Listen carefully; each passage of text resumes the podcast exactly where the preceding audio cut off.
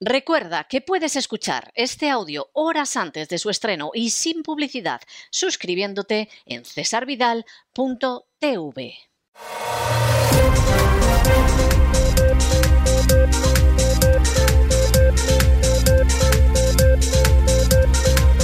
Las noticias del día. Estamos de regreso y estamos de regreso después de hablar de las profecías incumplidas. La verdad es que el mundo está lleno de profecías incumplidas. Entendámonos, un análisis de la situación en el que alguien se puede equivocar es normal, porque los seres humanos todos nos equivocamos. Y a veces podemos hacer apreciaciones con nuestra mejor intención que resulten erróneas. Eso es absolutamente normal. Y otra cosa muy distinta es intoxicar, es manipular y es engañar de manera masiva.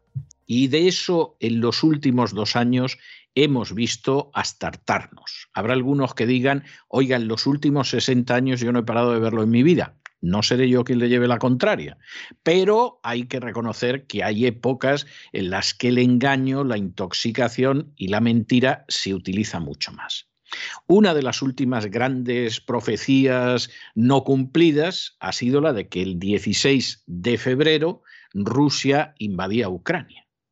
Esto lo dijeron distintos medios de comunicación, daban la hora, la mayoría hablaban de las 4 de la mañana, hubo alguno que dijo las 3 de la mañana, pero en principio esto lo han dicho el Washington Post, el New York Times, por supuesto el Bild, el Sun, es decir, una serie de medios. Y luego ha habido otros que han hecho ya el ridículo hasta la saciedad, como la CNN o la CNN, como se dice aquí, que es que verdaderamente no nos sorprende que esté cayendo en picado en cuanto a su audiencia porque es que no tiene la menor credibilidad desde hace mucho tiempo. Y mira que es triste que sea así, pero carece absolutamente de credibilidad.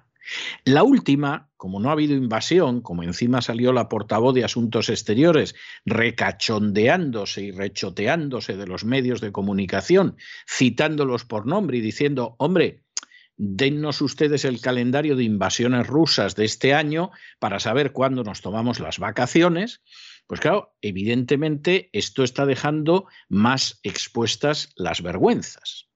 De entrada, aquí en Estados Unidos hace apenas unas horas están diciendo que van a sancionar a Rusia aunque no invada Ucrania, lo cual eh, es para pensar en ello, porque sobre todo, claro, aquí parece que en última instancia lo que queremos es hacer daño a Rusia, separarla del resto de Europa y vender nuestro petróleo y nuestro gas de ello hablaremos después con don Lorenzo Ramírez.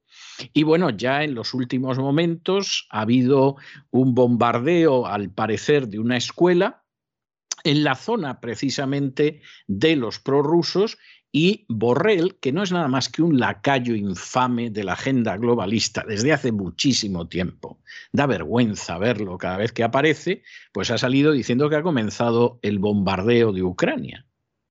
Y tú dices, pero bueno, vamos a ver, Josep, ¿eh?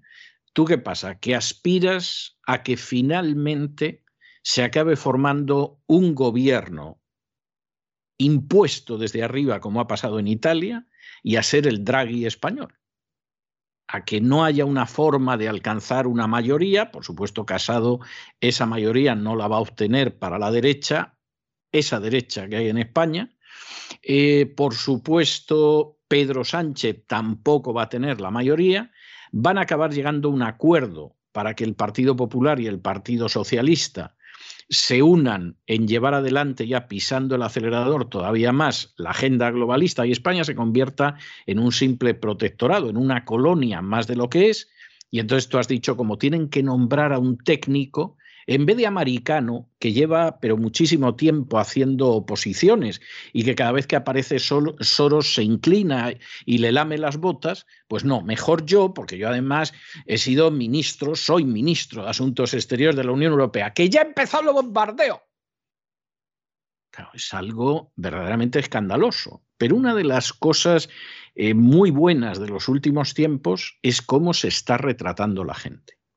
Es verdad que los medios de comunicación intentan en la medida de lo posible intoxicar, mentir, manipular, pero a la gente al final se la acaba identificando. Y Borrell se ha lucido. Lo de Borrell es decir, yo aquí me coloco en primera fila y cuando mi compañero de partido Sánchez no pueda ser presidente de gobierno y le manden algún cargo en Europa y todo lo demás, ahí voy yo y me convierto en el presidente de un gobierno de concentración del Partido Socialista y del Partido Popular. No sería el único que pensaría esto, si es que Borrell efectivamente es lo que tienen las mientes, que a juicio de quien ahora se dirige a ustedes es más que posible. De hecho, aquí hay toda una operación en ese sentido, pero lo que ha pasado en las últimas horas indica que a lo mejor tenemos Pedro Sánchez, o tienen en España Pedro Sánchez para rato. ¿Cuál es la noticia del día en España de las ultimísimas horas? Bueno, pues que la presidenta de la Comunidad de Madrid, Isabel Díaz Ayuso, que muchos ven como la gran esperanza blanca de la derecha, a mí eso me parece demasiado optimismo, pero efectivamente, posiblemente ahora sea la política dentro del Partido Popular que aparte de que tiene poder y sobre la comunidad autónoma más importante de España, que es Madrid, pues además es una persona que alguna idea parece que tiene clara, sobre otras eh, personalmente yo no veo su claridad, pero en algunas sí, y además parece que puede llegar a ganar a la izquierda y además no le hace ascos a llegar a una coalición con Vox para poder ganar a la izquierda, bueno, pues resulta que todo apunta a que han querido destruirla dentro de su propio partido. Y evidentemente han empezado a filtrar información en el sentido de que había favorecido a su hermano, que se dedica a estas cuestiones de las industrias farmacéuticas, en un contrato para hacerse con mascarillas durante la crisis del coronavirus contrato en el que su hermano habría entrado como mediador, porque es una persona que lleva en esto más de 20 años. De esto no se había enterado nadie. Había hecho algún movimiento la izquierda en la Asamblea de Madrid, pero quedó en nada porque tampoco podían aportar en ese momento nada. Y de pronto, de pronto, resulta que Isabel Díaz Ayuso se entera, porque la cosa venía de lejos, que la filtración sobre esa cuestión la lleva a cabo Pablo Casado, es decir, el jefe de su partido, su mano derecha, que es el famoso Teo Lanzahuesos de Aceitunas, y que además el personaje que ha ido haciendo esto de una manera interesantísima es uno de los miembros más destacados de la mafia gay de la salsa rosa que rodea a Pablo Casado, que es Carromero.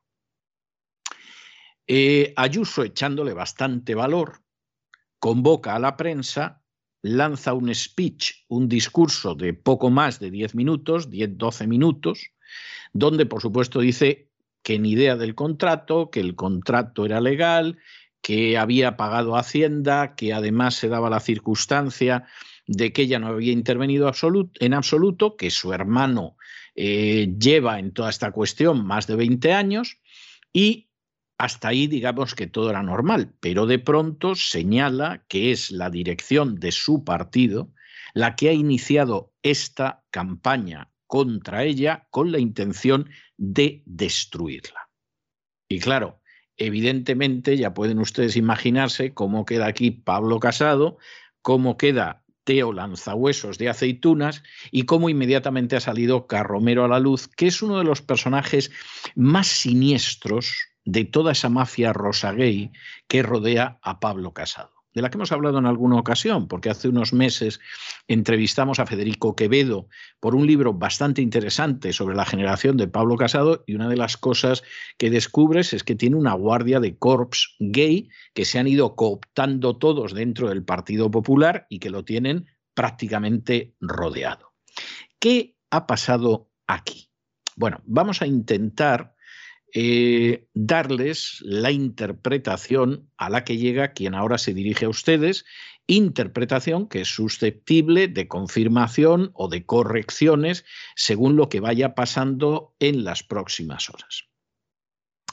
Aquí se produce, en primer lugar, una repetición de una estrategia absolutamente inmunda, asquerosa e inmoral que se ha dado más veces dentro del Partido Popular y que consiste en que cuando determinados personajes se les ve que puede llegar más allá de aquello que se está dispuesto a tolerar que lleguen, se filtra a la prensa algo que dañe enormemente su imagen pública y que los destruya políticamente. Ha habido bastantes casos, pero un caso muy cercano, porque además es una antecesora en el cargo de Isabel Díaz Ayuso, fue el caso de Cristina Cifuentes. A Cristina Cifuentes la espiaron y quisieron lanzar sobre ella todo el estiércol político que fuera posible desde que era delegada del gobierno en la Comunidad de Madrid, lo que eran antes los gobernadores civiles, pero que decidieron llamarlos delegados del gobierno para no ofender a los nacionalistas catalanes y vascos. Desde esa época, a Cristina Cifuentes le fueron recogiendo datos para que no llegara más allá. Ya delegada del gobierno, íbamos, que se diera, pero por bien servida pero no podía llegar a presidir la Comunidad de Madrid. En un momento determinado, Cristina Cifuentes se convierte en la presidenta de la Comunidad de Madrid, porque iban cayendo en casos de corrupción otros personajes y ahí estaba ella. Cristina Cifuentes hizo una política muy propia del Partido Popular de Mariano Rajoy. Es decir, una política que podía haber hecho perfectamente el Partido Socialista si no hubiera enloquecido desde la etapa de Zapatero. Apoyó la ideología de género con alguna de las leyes más represivas contra aquellos que no comulgaran con la ideología de género, pensando que se iba a ganar el aplauso de la izquierda desarrolló una política bastante intervencionista para dar subvenciones y billetes de, autobús y cosas por el estilo, de tal manera que la votaran. Y efectivamente, Cristina Cifuentes llevó a cabo una política en Madrid que es la de un partido socialista sensato. Esta es la realidad. Pero evidentemente había gente que aspiraba a ser califa en lugar de califa y de pronto apareció un vídeo en unos almacenes donde Cristina Cifuentes había sido detenida por las, eh, la gente de vigilancia del almacén en concreto porque había metido en el bolso un tarro o dos de cremas. Es decir, se lo había pretendido llevárselos, le habían llevado a una habitación, le habían sacado los tarros, le habían obligado a pagarlos, etcétera. Lo que pasa con todos los que realizan algún tipo de ratería en unos grandes almacenes.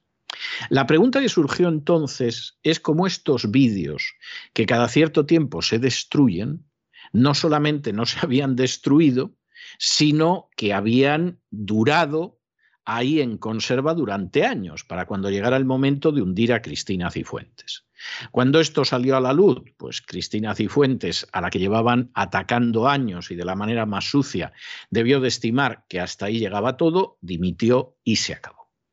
Lo de Isabel Díaz Ayuso es una reedición del sistema que se utilizó contra Cristina Cifuentes. ¿Quién ha iniciado todo esto? Bueno, vamos a ver, hay fuentes que afirman que Pedro Sánchez es el que le pasa el dossier contra Isabel Díaz Ayuso a Pablo Casado.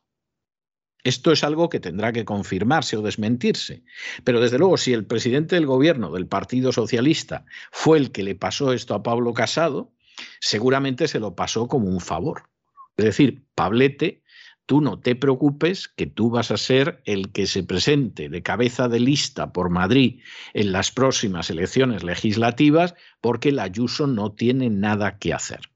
Es más, tú no la quieres de presidenta del partido en Madrid, no te preocupes porque con esto no tiene nada que hacer. Y a partir de aquí, supuestamente, Pablo Casado y Teo Lanzahuesos de Aceituna habrían filtrado esto a los medios, aunque el papel lo habría desarrollado sobre todo Carromero. Aquí entra otra derivada sobre la cual no afirmamos, pero nos preguntamos. Y es esa derivada en la cual lo que circula son las más bajas pasiones del ser humano. Hay homosexuales que son gente independientemente de lo que uno piense de su práctica sexual, pues gente muy decente, muy honrada y muy íntegra. Y hay otros, y hemos tenido ocasión de verlo, que funcionan como una verdadera mafia rosa. que se dedica a cooptar para puestos y da lo mismo que sea en la radio, en la televisión, en la prensa, en un banco, en un partido político, solo a otros homosexuales. Y esta gente, por regla general, muestra además un especial aborrecimiento hacia las mujeres. Pueden ir de compras con ellas, les pueden decir qué monas estás, eh, a lo mejor hasta, hasta parece que hay una cercanía, pero bueno, en algún caso van a ver si te quitan el novio y en otros casos a ver si te despeñan. Y cuando te despeñan, pues evidentemente se sienten muy felices, porque como yo le he oído eh, decir a alguno de ellos, al final hemos acabado con esta guarra. Bueno, la guarra en muchos casos era una señora que desempeñaba muy bien su oficio y que a lo mejor al homosexual de turno le hubiera gustado ser ella, pero la naturaleza no lo ha permitido. Y aquí habría que preguntarse si con Carromero, que es precisamente uno de los personajes centrales de toda la mafia rosa que rodea a Pablo Casado, no nos encontramos además con una persona que cuando se planteó y quién va a dirigir esto, levantó el brazo y dijo, yo, yo, encantado de la vida de que pudiera suceder algo así. Esta es una cuestión que no afirmamos, nos interrogamos. Pero en cualquiera de los casos, el panorama es un panorama tremendo. Claro, Isabel Díaz Ayuso, echándole mucho valor y diciendo que ella ha sido leal al partido, que fue durante las elecciones de Castilla y León a varios mítines, a siete mítines para apoyar al Partido Popular, etcétera, etcétera, que sabe esto hace tiempo, pero que no ha dicho nada, que es leal, pero que no la pueden tratar de una forma tan cruel la dirección de su partido, evidentemente ha demostrado una valentía y una gallardía que no es muy común en los políticos españoles. Claro, la dirección del partido inmediatamente ha dicho, esto no le podemos aguantar el órdago, hay que ir a por ella y además hay que ir a por ella rápido porque tenemos las elecciones en el Partido Popular en Madrid y está lo mismo, gana por aclamación. E inmediatamente a las pocas horas el Partido Popular anuncia que abre un expediente contra Isabel Díaz Ayuso porque esas acusaciones son casi delictivas y van referidas a la cúpula nacional del partido. ¿Qué podríamos deducir de todo esto? Por terminar de unir los distintos cabos sueltos. Bueno, pues evidentemente que el Partido Popular es un partido que no puede gobernar España. Ya lo hizo recientemente con Rajoy y Montoro y no lo pudo hacer peor. Es más, consiguió que millones de españoles se juramentaran para volver nunca a votar al Partido Popular.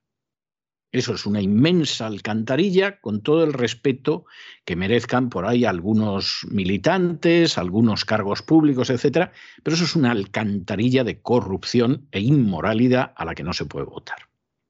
En medio de ese panorama generalizado, porque este es el Partido Popular de Mariano Rajoy, en medio de ese panorama generalizado, Isabel Díaz Ayuso, casi de chiripa, de casualidad, se convierte en una especie de alternativa. Es una persona, eh, quien ahora se dirige a ustedes no los va a engañar.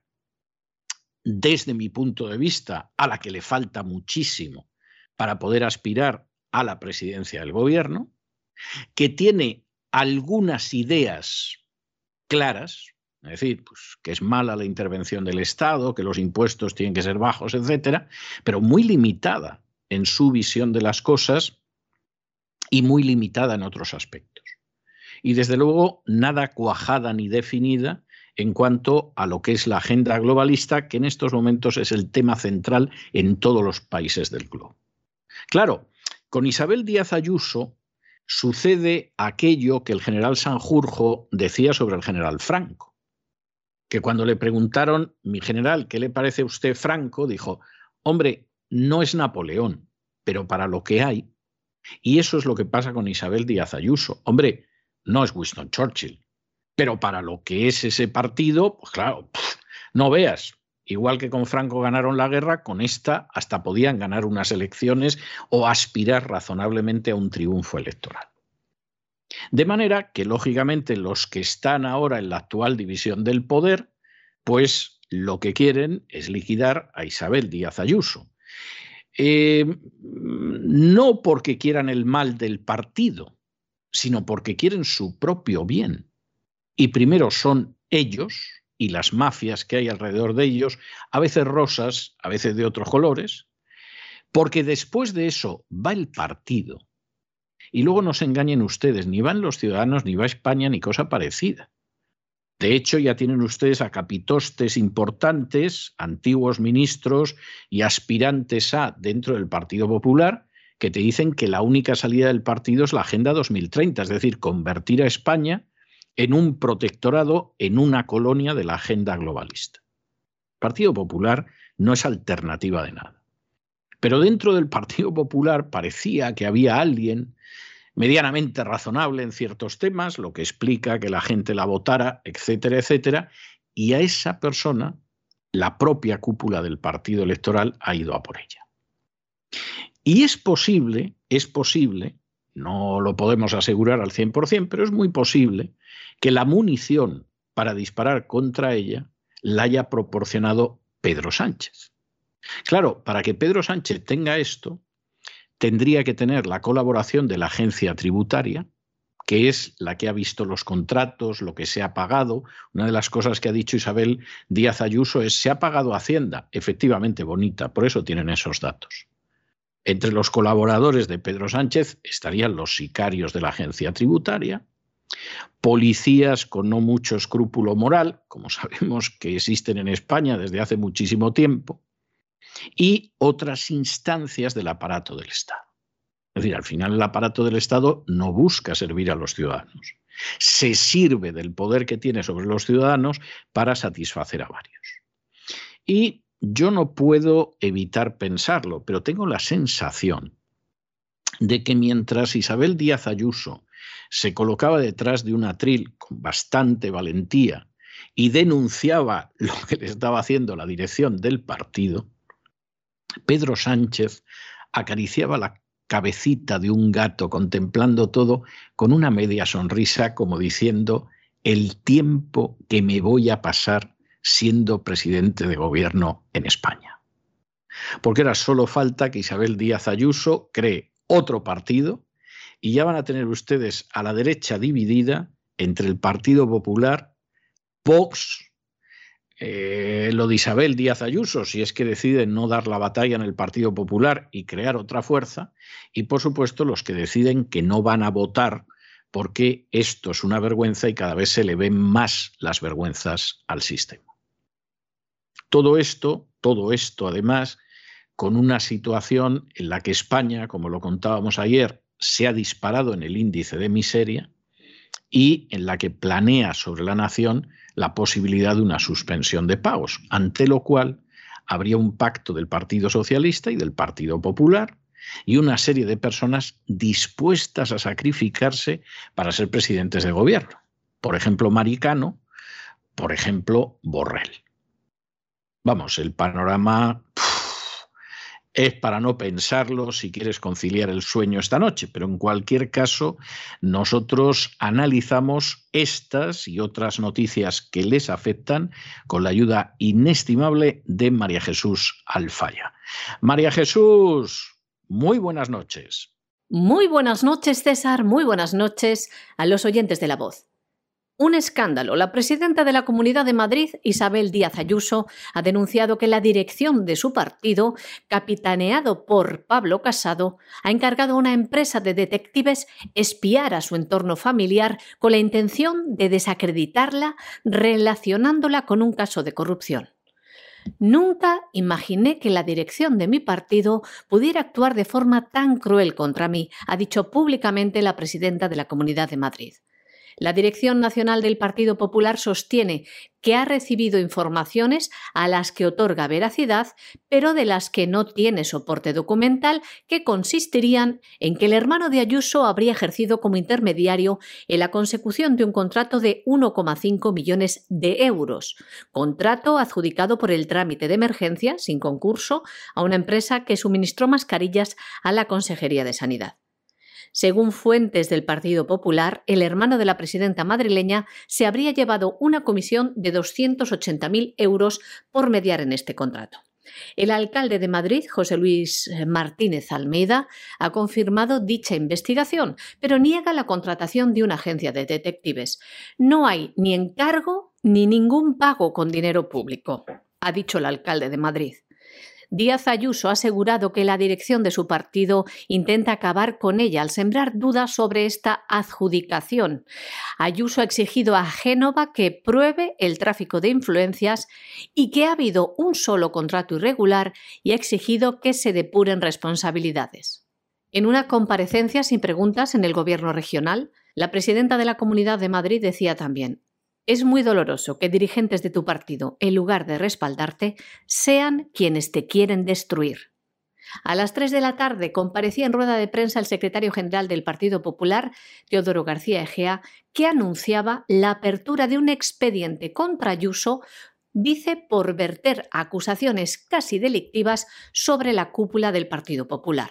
Por si alguien no se ha dado cuenta, y mira que lo repetimos a diario en un intento de hacer pedagogía ciudadana, en España no existe una verdadera democracia. Hay una forma de Estado que es una monarquía parlamentaria, hay algunas formas democráticas, pues eh, la gente va a votar cada cierto tiempo, etcétera, etcétera, pero en España lo que hay es un régimen del antiguo régimen, el anterior a la Revolución Francesa. No hay una igualdad de los ciudadanos ante la ley, las libertades te las quitan o se las inventan según se le antoja al déspota, etcétera, etcétera, etcétera. Esto hace que haya unas castas privilegiadas que son verdaderamente eh, fantásticas en cuanto que cada vez van más a calzón quitado, cada vez actúan más de una manera impune y por supuesto las instituciones no pueden sacar nada adelante. Sociedad Civil Catalana, que, en fin, eh, lleva desde hace mucho tiempo intentando colocar el foco sobre la inmundicia, la corrupción y el despotismo del nacionalismo catalán, ha decidido presentar una denuncia ante el Tribunal de Cuentas porque ya el Tribunal de Cuentas estableció que el gobierno nacionalista de Cataluña se había llevado, había malversado cerca de 10 millones de euros en el golpe de Cataluña. Golpe que, como ustedes saben, acabó con indultos, con que vais a estar unas semanitas en prisión y nada más, y punto pelota. Bueno, pues el gobierno actual de Cataluña, la Generalidad de Cataluña, los nacionalistas de Cataluña que están en el poder, no tienen la menor intención de devolver ese dinero malversado. Y entonces uno dice, bueno, vamos a ver, ¿y qué hace aquí la agencia tributaria? La agencia tributaria se ha lanzado como se lanzan siempre como perros salvajes sobre sus víctimas, porque aquí podrían cobrar bonus también. ¿Han hecho algo así? No, no, no, no, no, no, no, no. ¿Por qué? Porque las jaurías saben que no puedes morder la pantorrilla del señor duque. Cuando las jaurías salen a cazar, pues ciervos, jabalíes, lo que sea, los perros de la jauría, pues saben que si de pronto aparece un campesino y lo devoran, no va a pasar nada. No les va a pasar nada. Para eso son los perros de la jauría. Pero como se les ocurra babear siquiera al marqués, bueno, al perro ese lo pueden apalear.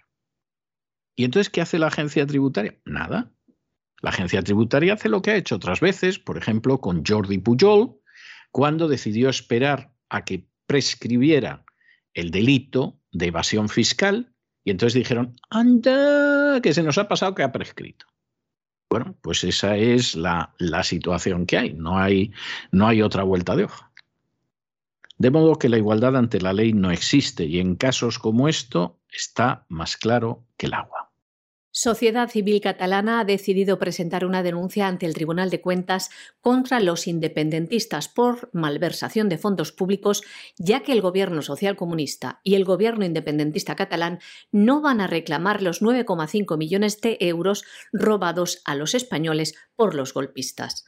La vicepresidenta de Acción Territorial y Judicial de Sociedad Civil Catalana, Elda Mata, es la encargada de presentar la demanda contra varios dirigentes independentistas, entre ellos los expresidentes de la Generalidad Artur Mas y Carles Puigdemont y dirigentes indultados por el gobierno como Oriol Junqueras y Raúl Romeva, entre otros.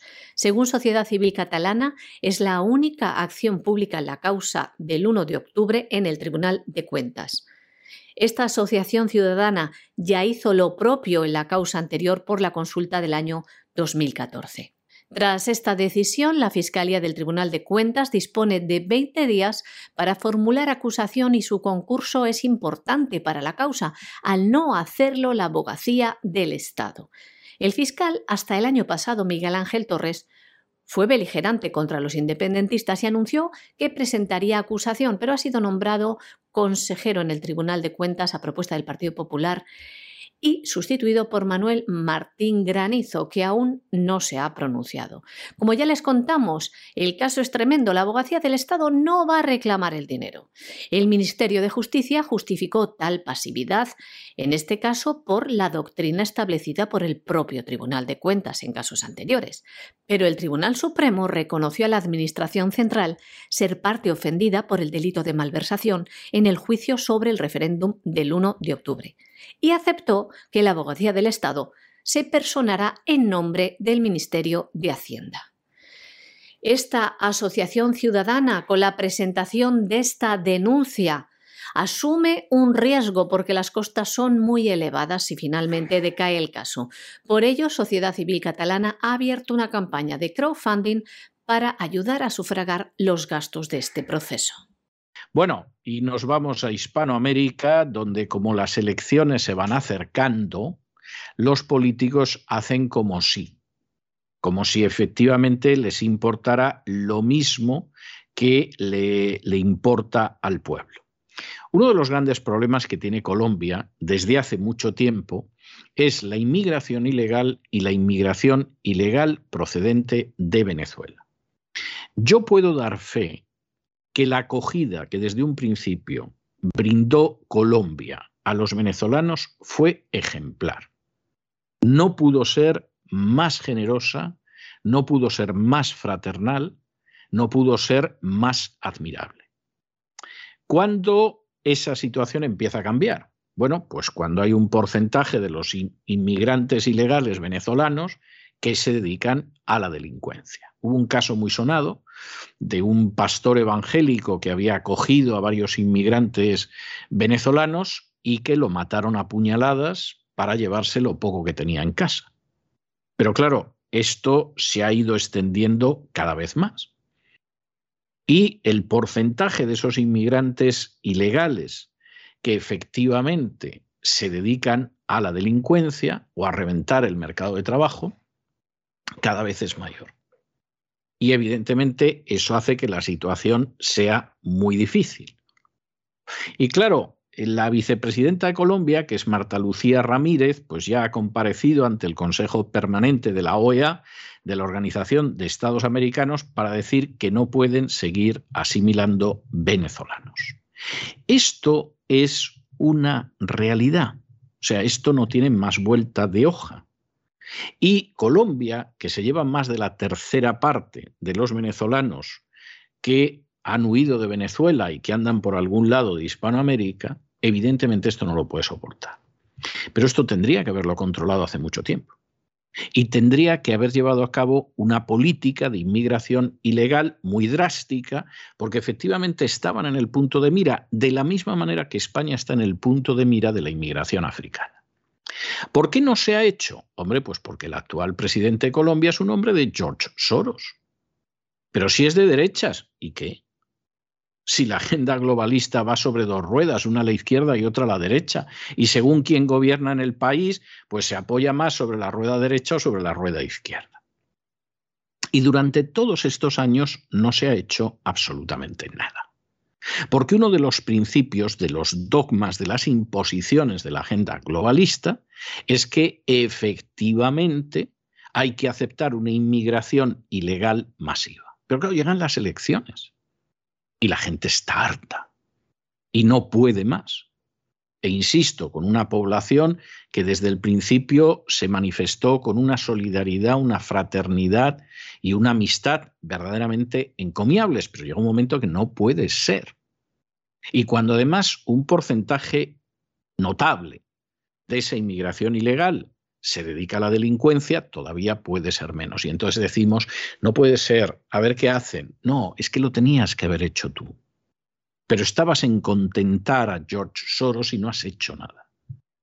Y ahora que se acercan las elecciones, pues claro, sí, a convocar a la comunidad internacional, etcétera, etcétera. Esos son, son brindis al sol. La inmigración ilegal hay que controlarla desde el principio, antes de que se desborde. Y luego decir, es que no podemos. No. Eso lo único que demuestra es que ni de lejos se ha estado a la altura de lo que tenía que estarse. La vicepresidenta de Colombia, Marta Lucía Ramírez, ha declarado ante el Consejo Permanente de la Organización de Estados Americanos que el país no tiene la capacidad de seguir asimilando la inmigración ilegal procedente de Venezuela, que dice es desproporcionada. Colombia se ha convertido en el principal receptor de estas personas que huyen de la hambruna y la dictadura venezolana. Según la ministra colombiana, este país asimila el 30% del total de estos inmigrantes venezolanos. Además, dice que se trata de sectores menos pudientes y menos calificados, que son los que llegan a Colombia. Ha pedido a los países que conforman la Organización de Estados Americanos alzar la voz ante los atropellos del gobierno de Venezuela y ha reclamado fortalecer compromisos y garantizar recursos para atender a los que se ven obligados a salir del país caribeño. Porque decía, tienen la obligación moral de asumir al menos una parte de esa población venezolana. El gobierno de Iván Duque, recordamos, puso en marcha en el año 2021 lo que se llama el Estatuto de Protección Temporal para Migrantes Venezolanos, con el objetivo de regularizar la situación de las personas procedentes de este país. Según los datos de Migración Colombia, a 31 de octubre del año 2020 había más de 1,7 millones de ciudadanos venezolanos en Colombia, de los que 770.000 estaban en situación regular. Bogotá, Cúcuta, Barranquilla, Medellín y Cali son las ciudades colombianas con más presencia de inmigrantes venezolanos. Colombia acoge a más del 37% de los 4,6 millones de venezolanos que viven en América Latina y el Caribe después de haberse visto forzados a dejar su país. Bueno, y nos vamos a Nicaragua, donde desde el 1 de febrero ya han ido juzgando a los opositores, porque claro, Daniel Ortega decidió que juzgaba a los opositores y los iba condenando, y los está condenando a, eh, sentencias entre 8 y 13 años por delitos que se califican de traición a la patria y se acabó. Esto es vergonzoso, esto es vergonzoso en Nicaragua. Lo está haciendo en Canadá Trudeau. Está insistiendo en que va a culpar de traición a la patria a determinados personajes que se están manifestando pacíficamente contra su gobierno. En Estados Unidos ahora mismo está en camino un proyecto de ley para que se pueda acusar de traidor a la patria al que presente relatos alternativos a la verdad oficial proyecto de ley que esperamos que efectivamente se venga abajo y que efectivamente no pueda prosperar, porque si prospera, este país se acaba convirtiendo en una dictadura, con el peso que tiene aquí el complejo militar industrial como de, y, y la Big Pharma, como de pronto haya determinados relatos que si no coinciden con el dogma pueden llevar a una persona a ser considerada traidora a la patria, uno no quiere pensar lo que puede suceder en este país y a dónde tendrá que huir. Pero esto, que lamentablemente es una desgracia en determinados países, claro, en Nicaragua es muy claro. Claro, por eso en Nicaragua lo podemos contar. No lo podemos decir del Canadá. ¿eh? El Canadá no. Nicaragua es mala. Canadá es bueno. No, señor. La bondad o la maldad no viene derivada de la geografía ni siquiera de la inclinación política. Viene derivada de cómo se persigue la verdad y la libertad. Y si el que persigue la verdad y la libertad lo hace en Nicaragua, Eso es absolutamente execrable. Y si lo hace en el Canadá, incluso hasta más grave, porque amenaza con destruir el sistema democrático. Lo de Nicaragua es vergonzoso, es vergonzoso. Y viene desde hace mucho tiempo y ha tenido respaldos increíbles del empresariado y de la Iglesia Católica. Y solo de muy poquito tiempo acá, cuando ya no ha habido tanto pastel para repartir, de pronto hay quien ha empezado a decir que hay que ver lo que es Daniel Ortega. Daniel Ortega ha sido siempre lo mismo. Y ha sido un liberticida siempre. Más hábil en esta segunda etapa de control del poder, pero un liberticida a fin de cuentas. Y que al final a esta gente se le estén aplicando unas condenas que son tremendos y encima como traidores a la patria, bueno, pues hay un presidente en Ucrania que se llama eh, Zelensky, que el jefe de la oposición se llama Medvedchuk y le está aplicando exactamente las mismas medidas. Y por supuesto nadie dice nada. Nadie dice nada, porque dentro de la inmensa intoxicación y la mentira, ya saben ustedes que Rusia es mala y Ucrania es buena. Los juicios a los más de 40 opositores detenidos por el régimen nicaragüense comenzaron el pasado 1 de febrero y ya han sido condenadas unas 21 personas a penas de cárcel de entre 8 y 13 años por delitos clasificados como traición a la patria. Los dos últimos juzgados han sido un cronista deportivo, Miguel Mendoza, a quien el tribunal impuso una pena de nueve años de cárcel y la confiscación de todos sus bienes. Condenada también la opositora de Alianza Cívica por la Justicia y la Democracia, Nidia Barbosa, a una pena de 11 años de prisión y una multa de 1.482 dólares.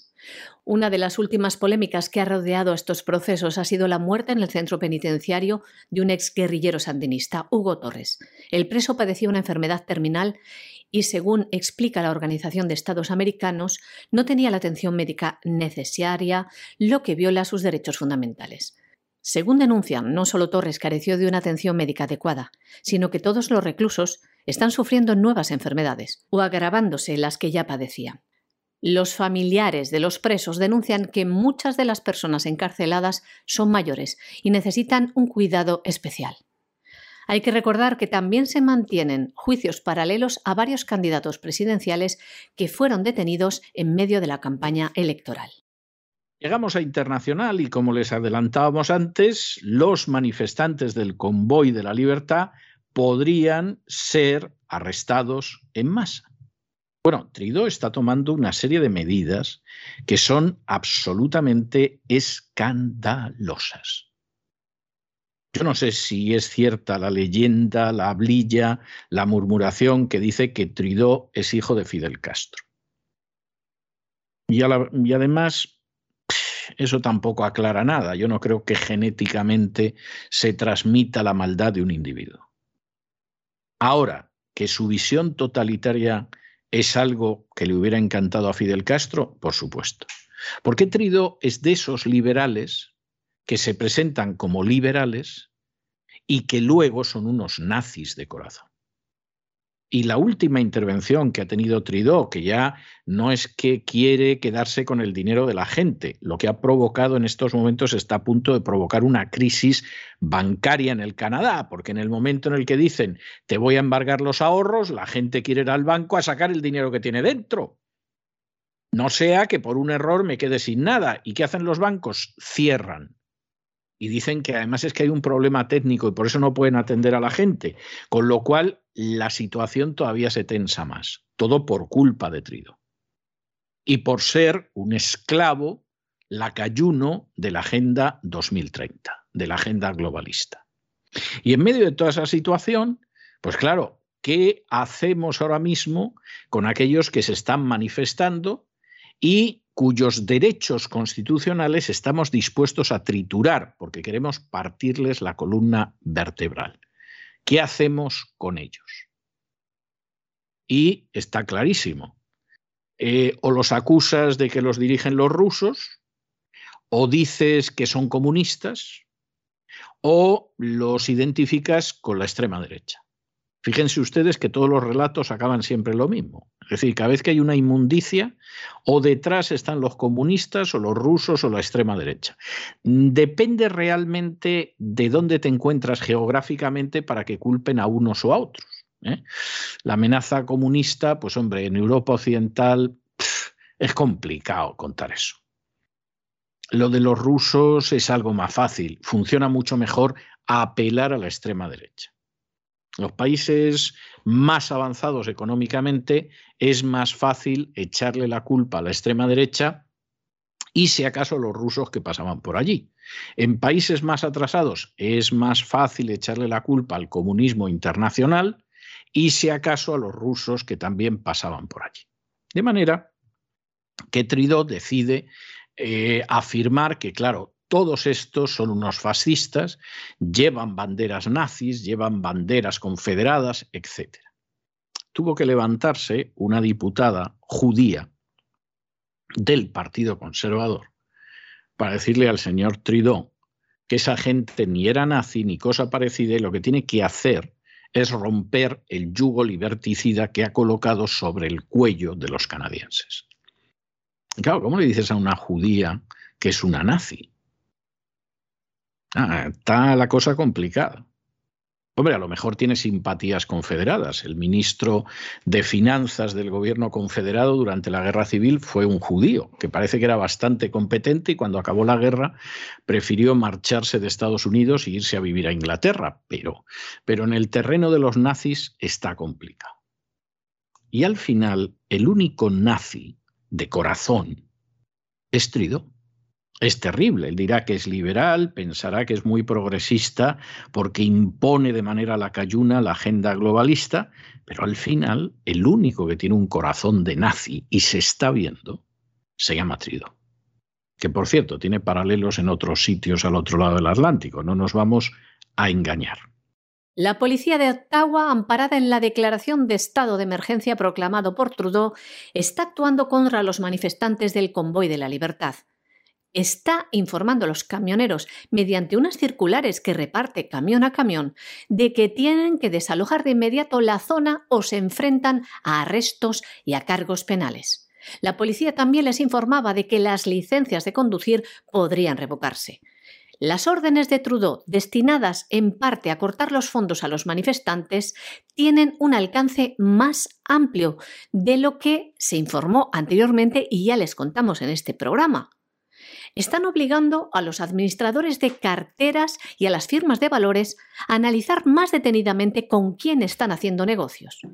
Las nuevas normas de Trudeau obligan a una amplia lista de entidades, incluidos bancos, empresas de inversión, cooperativas de créditos, compañías de préstamos, corredores de valores, plataformas de recaudación de fondos, compañías de seguros y sociedades de beneficios fraternales que se encuentran a personas en su lista de clientes que asistan a estas protestas que denominan ilegales, deben congelar sus cuentas y reportarlo a la Real Policía Montada de Canadá o al Servicio de Inteligencia de Canadá.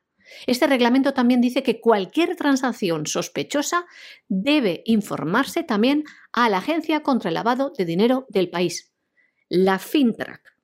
Y por supuesto les dice que no pueden en ningún caso colaborar con estos manifestantes proporcionándoles suministros o fondos.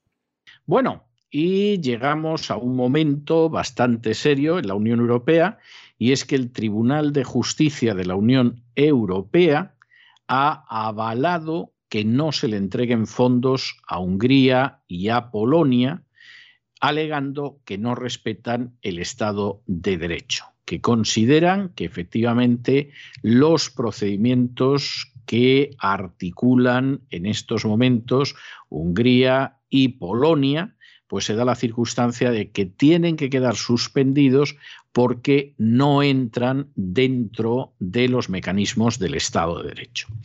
¿Qué hay de verdad en esto?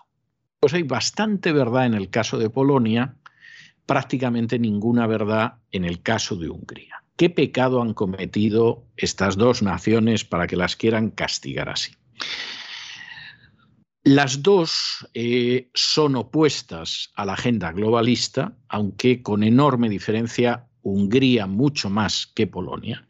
Es decir, hay gente que va diciendo de Polonia tonterías, por ejemplo, que, el aborto es ilegal y cosas. Eso no es cierto. En Polonia, desde inicios de los años 90, el aborto es totalmente legal. Se podrá decir que no, es, no tiene una de las leyes más abiertas o más liberales o más extremistas sobre el aborto.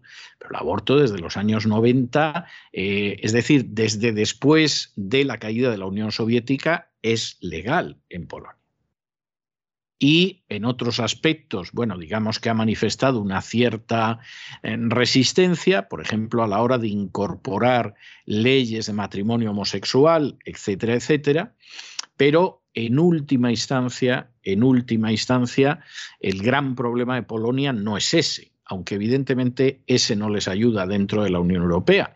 El gran problema de Polonia es que ha ido realizando una reforma del sistema judicial que la independencia del sistema judicial no existe.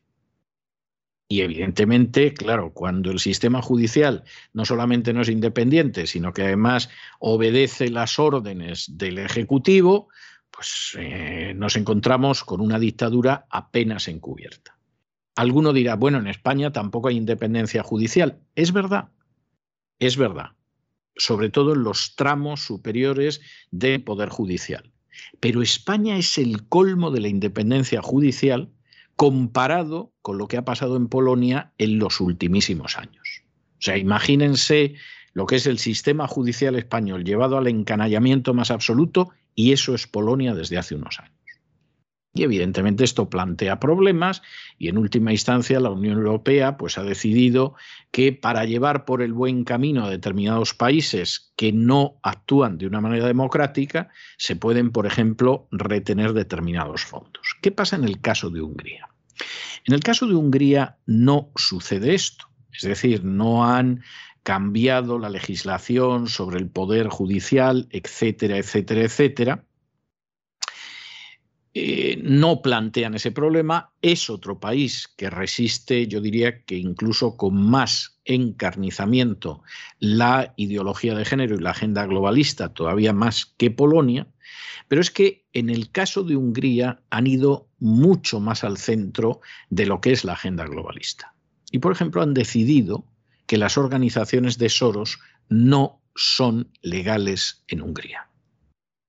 Y claro, cuando tú tienes a un hombre de Soros, como es Josep Borrell, al frente de la política exterior de la Unión Europea, y por lo menos a la tercera parte del Parlamento Europeo, que las organizaciones de Soros los consideran reliable, es decir, fiables porque van a hacer lo que les diga Soros, hombre, pues lo que hace Hungría es muy arriesgado. Esto significa decenas de miles de millones para las próximas décadas, perdón, los próximos años, de hecho el próximo lustro, que no van a tocar ni Polonia ni Hungría. ¿Pueden Polonia y Hungría superar ese dinero que no les va a llegar mediante otras acciones?